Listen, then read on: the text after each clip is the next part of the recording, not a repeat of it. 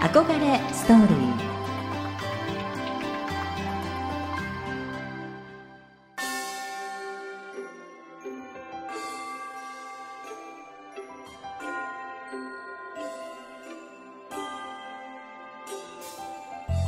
憧れを原動力に女性はもっと輝ける。憧れられることで女性はもっと飛躍できる。自立して活躍する女性たち。憧れニスト。ここからは自分らしく生きる憧れニストの皆さんをお迎えしさまざまな経験や物語を伝えていく憧れストーリーの時間です。今週は憧れニスト一期ボイスタートオーナーアナウンサーの山崎明子さんをお迎えしています。よろしくお願いいたします。よろしくお願いいたします。はじめまして。はじめまして。はい。あの白を基調にしたとても素敵なお召し物です。ありがとうございます。なんかいいですね。ちょっとこう春らしい感じで。そうですね、えー、白とピンクが好きなので。そうなんですね、はい、今日は白にしてみました、うん、柔らかい感じで全身白の素敵なお召し物ですあの憧れニストの皆さんいろんな世界で活躍をしている方があのいらっしゃるんですけど、はい、まあ、大きなくくりで言うと喋り手ということでは初めての同業者。そうです、ね、はい、ちょっと緊張して同業者になりますよね、ねはい、お会いできるの楽しみにしておりました。私もです。はい。憧れニスト一期の鳥を飾っていただく形となったんですけれども、はい、2月の10日でしたっけ、はい、無事任期を終えられました。なんですはいお疲れ様でした。ありがとうございます。半年なさってみていかがでしたか？はい。憧れニストということ自体が、うん、あの初めて聞く言葉でして、ね、私自身が、はい、ですのでそこのまず興味から入っていったんですけれども、うんはいはい、実際に一期生として活動させていただいて、うん、憧れニストになっていなければ、出会えなかった方々と出会うことができて、すごく素敵なご縁をいただけた場だなというふうに。そうですね、はい、去年は特にコロナ禍で、はい、いろいろと人と会うこととか新しい出会いっていうのが非常に制限された1年でしたもんね、はい、ちょっと今までとはジャンルの違う方ともお知り合いになれた、はい。はい、なんかこう周りからの反応とかってありました？まずはやっぱり憧れニストって何っていう、うんうん、この疑問符から入ってこる方がほとんどで、ええ。こういうことなんだよっていうのを伝えると、うん、へえってすごいっていう感じの反応が大半でした、うん、そうですね、はい、なんか私たちの仕事って割とこうタイトルが合ってないようなものなので、はい、ね憧れニストっていうふうにタイトルがあったり、はい、久留米爽やか娘でしたっけ？なんか。そうです。若かりし頃。そんなタイトルもね、はい、あの愛子さん持ってらっしゃるんですけれども、はい、じゃあ周りからもちょっと何やってるんだろうみたいなそうです、ね、興味がね、はい。ブログを皆さんアップなさってるんですけど、はい、まあとてもまめに一番多いんじゃないですかいやいやそんなことないと思います。かなりいろんな情報をね、はい、アップなさってました。SNS はお得意ですか？もともとは、うん、一番最初はやっぱりブログを自分で綴っていたんですけれども、フェイスブックができてからは、はいはい、結構そちらの方でいろいろ発信を、うんねもう随分経ちますけどフェイスブックが浸透してきてから、はい、あれも面白いですよね。そうですね。しばらくだから知り合いで10年くらい会ってない人と久しぶりに会ったりしても昨日夕食焼き魚食べてたよねみたいな。そうなんですよね 人との距離感っていうのがね、縮まりますよね。縮まりますね。いろいろと変化があるわけですが、はい、えー、今週は山崎さんのパーソナルヒストリー、まあ、現在に至るまでのお話を伺っていきたいと思います、はい、九州の福岡県のご出身。小さい頃はどんな女の子だったんですか、はい、親に聞くと、うん。今とは全く真逆で幼少期のあの小学校に上がる前は、うん、すっごく引っ込み思案だったそうなんですよ、はいはい、自分でも全くイメージがつかないんですけれども確かにあの保育園に行くのが嫌で泣いていた頃もあるらしくてうっすらとなんですけど、うん、ちょっと記憶がなんか男の子にいじめられるから行くの嫌だって言って泣いてた記憶はうっすらとあります。えご兄弟はいらっしゃるんですか？弟が一人。そうなん、お姉ちゃんなんです、ね、そうなんですよ。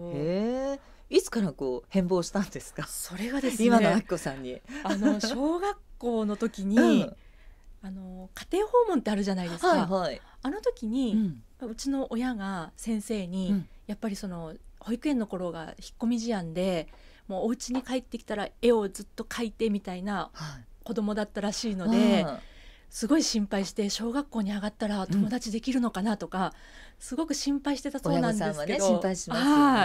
あの家庭訪問の時に、どうですか先生って心配して聞いたら、え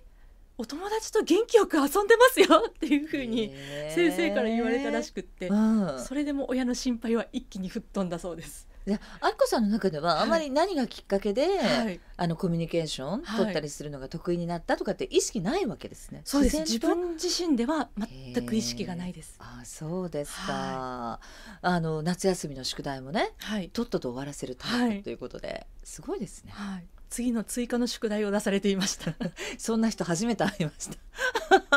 そうですよね。優等生だったのね結構。そうですね。自分では、うん勉強していたっていう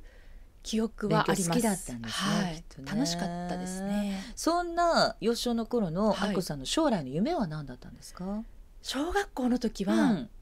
あの親が美容室をやっていたので、はいはい、美容師になるのが、一つの身近な職業ですね。ね夢ではありました、うん、それがだんだんと変化を、はい、なんか英語がすごく好きで。そうですね。うん、その後小学校3年生の時に英会話塾に行き始めて、はいうんうん、そこからはもう英語を使う職業に就きたいなっていうことで、航空関係かホテル関係の仕事にすごく憧れるようになりました。うん、で、まあ、将来はそうかなと思っていながら、はい、はい、いろいろセンセーショナルな出会いがねそうなんですちょいちょい訪れるんですけど。そうなんです高校生の時、はい、高校生の時に、うん友達に誘われて演劇部に入りまして、はい、まあ、ほとんど不真面目な部員だったんですけれども、ある日私を誘った友人から一本のビデオを渡されまして、ビデオです、はい、VHS そうなんです。もう当時 VHS だったんですけれども、はいはい、それを渡されてこれすっごい面白いから見てって言われて、うん、ね、何って言ったら宝塚のビデオって言われたんですね。はいはい私当時宝塚を高校生だったんですけど、うん、知らなくって。へえ、はい、そうかあんまりテレビでねやってるわけじゃないから。しかも地方のど田舎なので、うん、宝塚っていうこと知らなかったんですよ、うん、え宝塚って何？って聞いたら、うんうんうん、あの男役も女性がやる劇団。女性のね、はい、えー、無理無理そんなの無理とか思って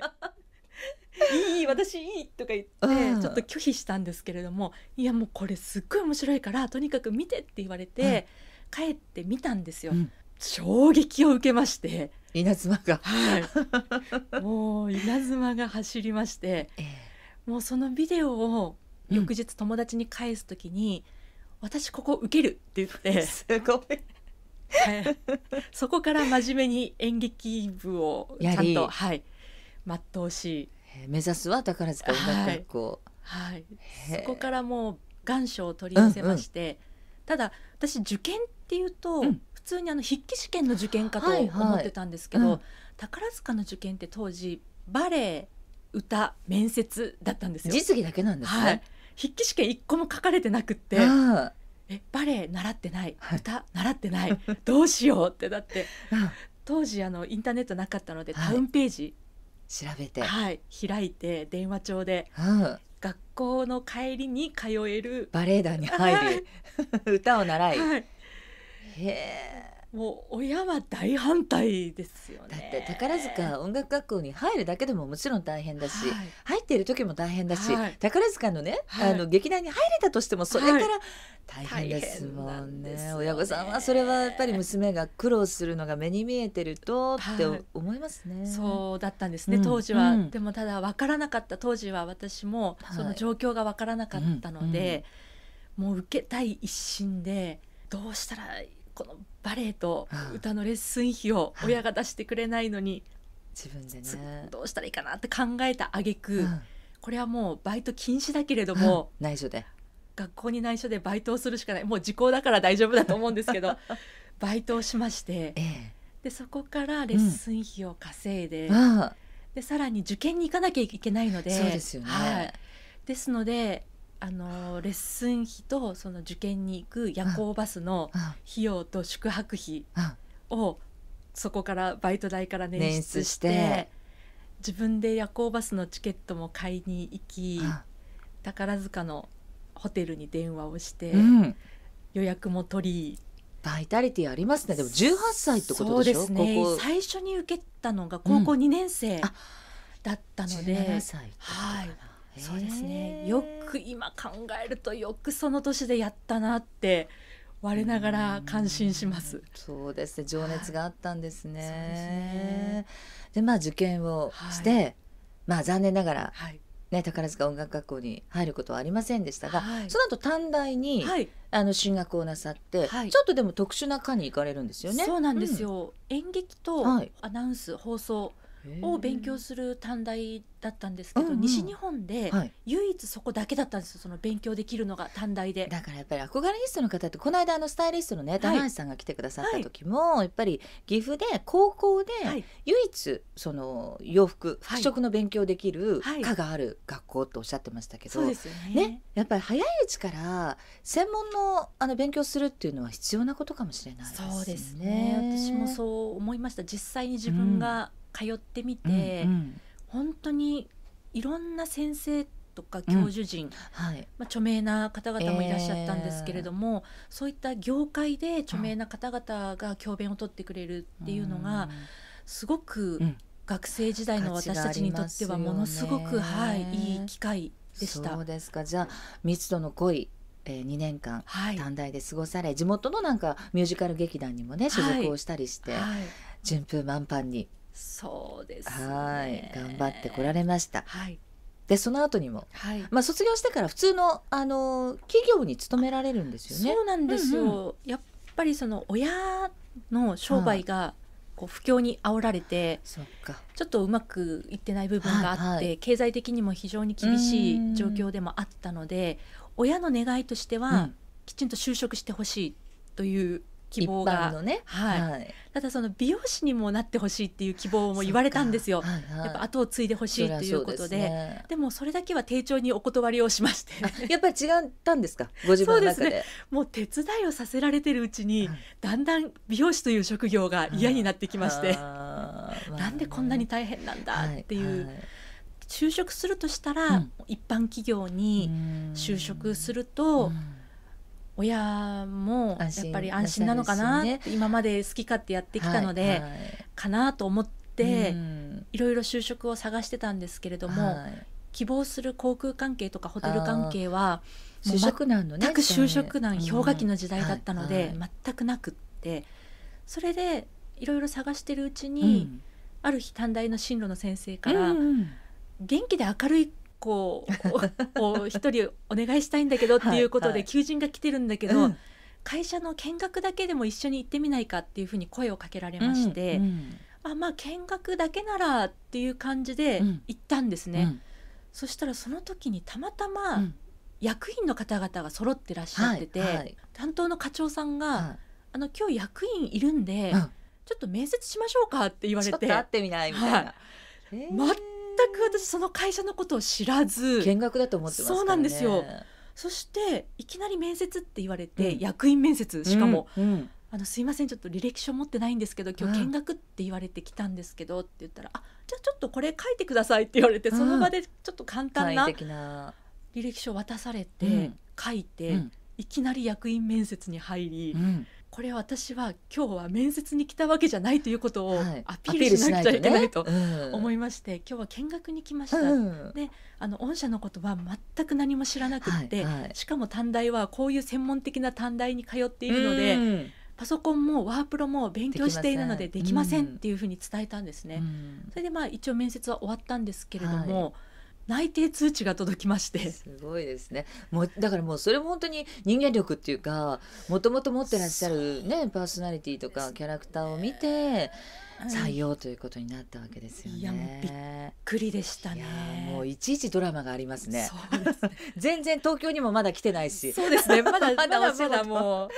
してないんですけど、はいまだまだヒストリーがたくさんありますう。。はいちょっとその前に一曲ねリクエストナンバーをお送りしたいと思います AKB48 の365日の紙飛行機をいただきましたこれなんか思い出があるんですか？はい、思い出というよりもこれを聞いた時にやっぱりすごく印象深くて、はい、う歌詞のん内容がはい。目指すゴールを掴み取るかどうかがうん。大切かというよりも、うん、その間の掴み取るまでのプロセスの方が重要だっていうような内容だったんですよ。はいもうそこにすごく衝撃を受けまして、ね、胸に響きますよね、はい、頑張ってこられたからこそね。そうですね。グッとくるナンバーだったということでしょう、はい、それではお送りしましょう。AKB48 で365日の紙飛行機。お送りしたのは AKB48 で365日の紙飛行機でしたさあ山崎明子さん舞台に立ったり映像とかねテレビでご自分を表現することをされたりしていたわけですけれども、はい、なかなか喋りの仕事にまだ行き着きません。そうですね。あの声の仕事を本格的に目指すようになったきっかけ、はい、転機っていうのはどの辺なんですか？はい。イベントの MC をさせていただいた時に、うんうん、8時間マイクで喋り続けまして。それは負担かかりますね。そうですね、うん、まあ、ところどころ10分10分とか休憩はあったんですけれども、うん。うん、ほぼもう8時間のイベントで、うん、マイクを持ってるのは私一人でずっとしゃべりっていうのがあったんですけれども、はい、その翌日に全く声が出なくなったんですね。それがきっかけでしゃべりっていうことの、まあ、発音発声から入っていき、うん、いろいろそこをまあ勉強するようになって、はい、会社に勤めてらして、はい、またなんかねあのセンセーショナルな新聞記事とそうなんですよね。そうなんです。状況のきっかけが、うん、映画に出る人を募集しますみたいな、はい。はいうん、出演者募集みたいな新聞の広告なんですまあ時代も感じます時代も感じますよね。テンパル募集みたいな。新聞の広告記事を見て、それに応募して、オーディションを受けて、はい、まあ合格したので上京してくださいということで、上京したんですけれども、すごい。でも行動力すごいですね。もうそれでそうだ。京都じゃなくて東京行こうっていう感じで。そうなんですよね、はいもう周りはえええみたいな感じで。だって会社だってね、さっきも言ったように、はい、まああの初の営業職女性初の営業職として活躍をしながら、はい、演技の、はい、まあお仕事もちょっとしつつで、すごく充実してる、ね、周りから見たらいい楽しい人生を送ってるねっていう感じだったのに、急に新聞記事に惹かれて、記事に惹かれ、うん、会社も辞め、はい。まあ、みんなに頑張ってこいよって送り出され、うん、東京に来たんですけど。うんまあまあそれはよくよくあるのかどうか分かんないんですが たまたま私がくじを引いちゃったのか分かりませんけれども、はい、まあ、結局騙されてたんですよね。へえ。なんかね待てど暮らせど映画の撮影が始まらない。はい、ずそうなんアルバイトしながらってことですか、はい、そうですね、まあ、当時はアルバイトをしながら、いわゆるまあレッスンって言われるものに通ってたんですけども、はい、そのレッスンもその映画の関係ではなく、うん、なんかどうでもいいような、うん、私そういうの短大でやってきたよみたいな感じのことだったんですね。みたいなね、はい、あえゆえはみたいな。そうですそうです。もう本当騙されましたね。まあ、映画の話は結局ないっていうことでなかったんですけどその後、うん、その映画の話があって、はい、決まった事務所に入ってくださいって言われて入ったんですが、うんはい、その事務所も結局なくて、っていうかもうなはい、なかった。はい、なかったんですか、はい、すごい。もう。いやこれは、うん、あの今福岡で聞いてらっしゃる方は、はい、東京って怖い、はい、芸能界って怖いっていう印象になってると思うんですけど、はい、まあそういうのもあれってことですからね、ね、本当にあの気をつけて、まあ、時代が違いますから、ね、新聞広告じゃないので、今ネットでもいろいろねそんないろんな情報も今はネットで飛び交ってますので、うんうん、変なところにねっていうのはそんなに昔みたいには。そっか。じゃあ東京来てある意味一からのそうです。スタートみたいなことになってそれでもまっさらになってしまって、うん、とりあえずバイトをしてでその時に声かけられたのが、うんはい、ある携帯キャリアの MC の、お仕事。はい専属でやってみないかということで、うん、お声をかけていただいて1年間やらせていただいて、はい、でもそこでなんかそうご自分の声の持つパワーみたいなものに気づかされた、はい、そうですね、担当の方から、はい、山崎さんが喋るとお客さんが振り向くよねって言われたんですよ。妙利につきますね。そうですね、うん、その時に私全く意識してなかったんですけど、はいはい、えー、ってそんなことあるんだと思ってそこからこの司会業 MC っていう仕事にすっごく興味を持つようになって、うん、だんだんそちらの仕事増やしていった感じですそうなんですね、はい、そこからマイクを持ち始めて、はい、でもその方が言ってくださった一言っていうのは大きいですね、はい、大きいですね。ね。もちろん姿が見えてる場合はその人が持っているオーラとか雰囲気もあると思うんですけど、道行く人って別に姿見てないじゃないですか、声で人を引き寄せるっていう、はい、そういうパワーが自分の声にあると思ったら、ね、ね、それ使っていこうっていうふうに思います、ね。はい、何かこう人の役に立つかもしれないっていう思いはありました。そうですね。はい、でもね、あの演技もそうですし、はい、テレビに出られることもそうだし、はい、もちろんマイクを持って喋ることもそう。あの自己表現っていうのはあきこさんにとって大きなテーマだと思うんですけど、何でもあれですか、思い立ったが吉日って感じで行動力がすごいと思うんですけど、ね、迷ったりとか、はい、ちょっと考えようとか、はい、ないんですか？そうですね。あの今ちょっと大人になったので ちょっとはそういう部分が出てきましたけれども、うん。うん、若い頃は、うん、もうちょっとつ盲信型でしたね。すごいですね、はい、そうですね。何なんだろう？その突き動かす源っていうか、ね、多分単細胞なのかもしれないです。もうパッと思ったらパッて行動するみたいな。あとやっぱり後悔したくないっていうのがそれは大きいですね、はい、やってする後悔の方が、やらなくて、はい、一生さっきの宝塚音楽学校もそうですよね、はい、ものすごく大変で、内緒でアルバイトをしつつ、親御さんからも反対されながらも一生懸命頑張って、でもトライしてみたから、はい、それで結果が一つ出たわけだから、今多分後悔ないわけですよ、ね、全くないです、はい、全くないです。もうやりきったっていう感じで。何でも、まあ、失敗を恐れずにやってみるっていうのは、一つ教訓かもしれないですね。あこさんにいただける、うん、その失敗も、実はすごく自分の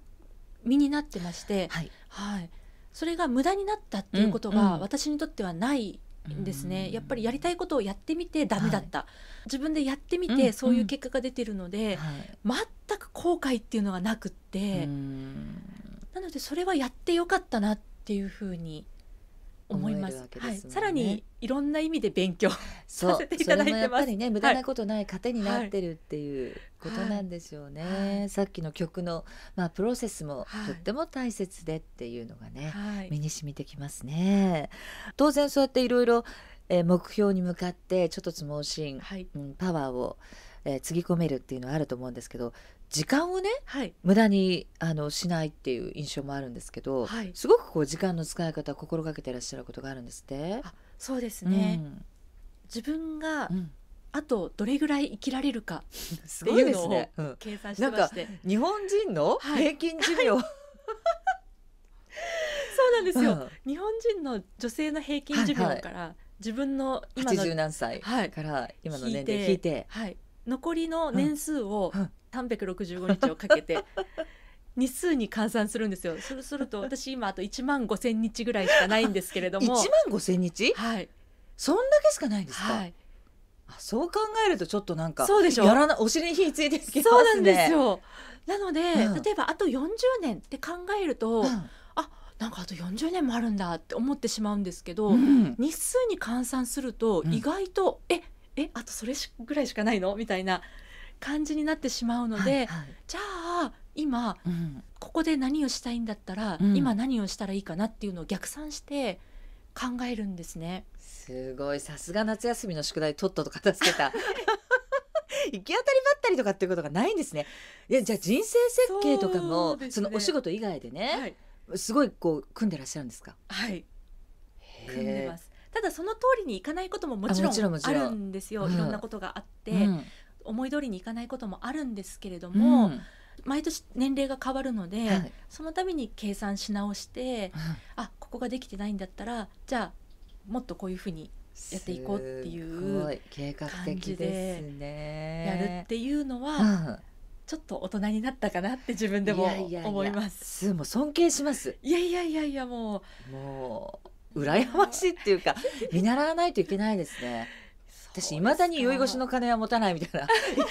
生き方しちゃってるので。それじゃいけない。1万5千日ってことは私愛子さんより全然年が上なので、はい、もっとすごい少ないわけで ちょっと緊張してきました。なんか今日これ終わったらなんかしなきゃと。ね、でもあの大人婚をなさったって聞きましたけどそれもまあ、熟婚ね。割と大人になってから。そうですね、ね、結婚なさったって、はい、そうですね。それも人生設計に入ってたんですか？そうですね。あの、最初は全く、あの予定してなかったというか、はい、とりあえず自分の仕事を軌道に乗せることが先決だったので、それは二の次だったんですけれども、でも若い頃は、もう就職したら23ぐらいで結婚して、寿退社かなそうそうそうかあ、まあ、そういうこっちもあったんですけれども、何せもちょっと相撲心なのでいつの間にか流れてしまってまして、うん、ふと気づいたら、はい、仕事はやってますけれどもあこのあと人生をどうするかってやっぱり考えた時にあやっぱり結婚も視野にちゃんと計画にはい計画にちゃんと入れなきゃなっていうふうに 思って。計画結婚ですね。そこからいろいろとこうやっぱりそのためには動かなきゃいけない。人と出会うために動かなきゃいけないし、うん、結婚相談所に登録した経験もあるんですよ。へはい、なんですけど結局はもともと10年前に知り合ってた人と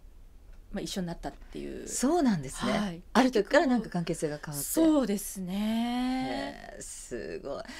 あの人生設計割とちゃんとしてらっしゃる方もねたくさんいると思うんですけど、はい、結婚はお相手がいることなので他のことってね、自分でコミットすれば、はい、がむしゃらにでも進めていけるけれども、はい出会いがないとダメだったりするじゃないですか。そうなんですよね。そうですか。でもこれは私は計画としては予期せる出来事だの一つでした。まあ、そういうこともね。はい。まあアクシデントっていうとおかしいですけど、はい、そういうものも起こりながら、ハプニングも起こりながら、はい、ハッピーエンディングになっていくっていうことですね。じゃああのラジオの前の皆さんも、あの結婚が人生設計に入ってるのに、まだ出会う人がいないなという人は、10年前に知り合った人、はい、遡って。遡ぼってちょっとねリストチェックしてみるのもいいのかもしれません、ね、さああの現在はアナウンサーとしての活動のほか企業個人向けにもレクチャーなどさまざまな形で声に関する授業を展開されているあきこさんですがあの現在の具体的な活動についてなどはまだまだお話を伺いたいと思います。来週もお付き合いいただいてもよろしいでしょうか、はい、もちろんはい、よろしくお願いします、はい、えー、山崎さんのプロフィールなど詳しい情報は憧れニストの公式サイトでぜひチェックをしてみてください。今日は憧れニスト一期ボイスタートオーナーアナウンサーの山崎明子さんにお話を伺いました。憧れストーリー来週も山崎さんにお付き合いいただきます。どうもありがとうございました。ありがとうございました